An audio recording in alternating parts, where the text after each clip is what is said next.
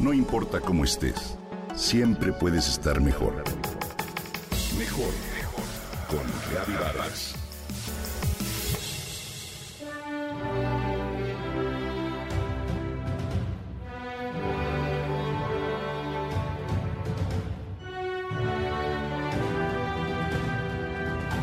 Concluyeron los Juegos Olímpicos Tokio 2020 y el ser humano rompió de nuevo récords históricos en diversos deportes que superan y desafían los límites de lo que parece imposible.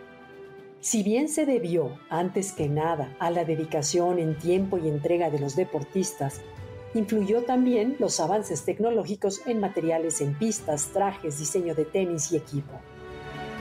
Sin embargo, algo sobrenatural sucede cuando vemos una pelota imposible de cachar, una velocidad difícil de superar, una pirueta en el aire que pareciera hecha por un personaje de ciencia ficción. La cantidad de física que involucra, la velocidad, la trayectoria, el ángulo, la fortaleza y el control del ser humano nos deja extasiados. ¿Cómo le hicieron? exclamamos al ver la hazaña del atleta. No sabemos cómo le hacen, mas no lo hacen solos. Hay otra fuerza que los acompaña, en los deportes, como en cualquier campo, hay movimientos que no se piensan, no se calculan, solo se dan, se sienten, se intuyen, se hacen con determinación, libertad, coraje y gozo. Cuando el atleta deja de pensar y más se deja guiar por ese sentir, esa sabiduría interior entra en un estado fuera de tiempo y espacio al cual se le ha denominado flow en inglés o estado de flujo se define como un estado óptimo de conciencia en donde nos sentimos en magníficas condiciones y nuestro desempeño es inmejorable. La mente en esos momentos no participa. Ese otro tipo de fuerza que toma el mando es el del espíritu y es tan intenso el enfoque que todo lo demás desaparece. La acción y la conciencia se funden. Nuestro sentido del yo desaparece y todos los aspectos físicos y mentales del deporte desaparecen también. De pronto, el deportista emerge como parte de un ballet cósmico en donde el resultado parece ya no importar. He ahí el misterio y la magia. Una armonía entre el hacer y el ser perfecta.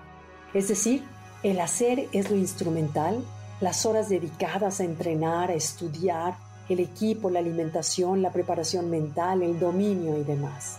Sin embargo, todo ese hacer es lo que le abre la puerta al ser, a lo no instrumental, al no esfuerzo, al milagro. Para que ese instante de gracia se dé, se requiere de una sola cosa, soltar el resultado.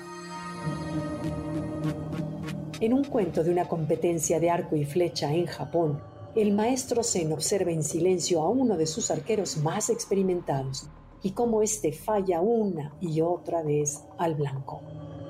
¿Por qué no lo estará haciendo bien? Alguien le preguntó. Su deseo de ganar drena todo su poder. Vaya frase.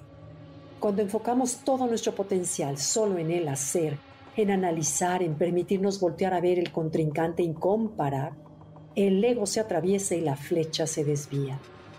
El secreto está en prepararnos con todo, cuerpo, mente y espíritu, para después soltar, soltar y soltar.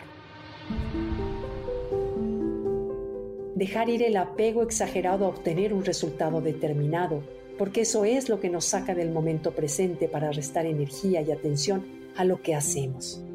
Es decir, no estamos totalmente ahí por querer llegar a ser. Se requiere estar completamente inmersos en la actividad, estar totalmente unificados en el hacer y rendirse, para que la energía fluya a través nuestro y poder tocar así al ser. Entonces el empoderamiento sucede. Los Juegos Olímpicos de Tokio 2020 terminaron ya hace una semana o dos. En ellos atestiguamos milagros.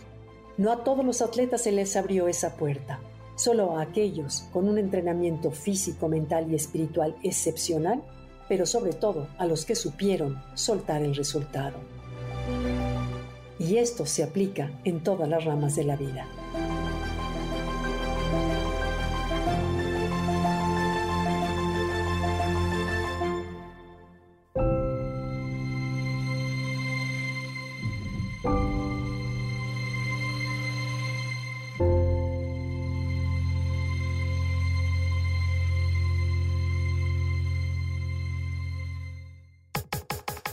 Comenta y comparte a través de Twitter.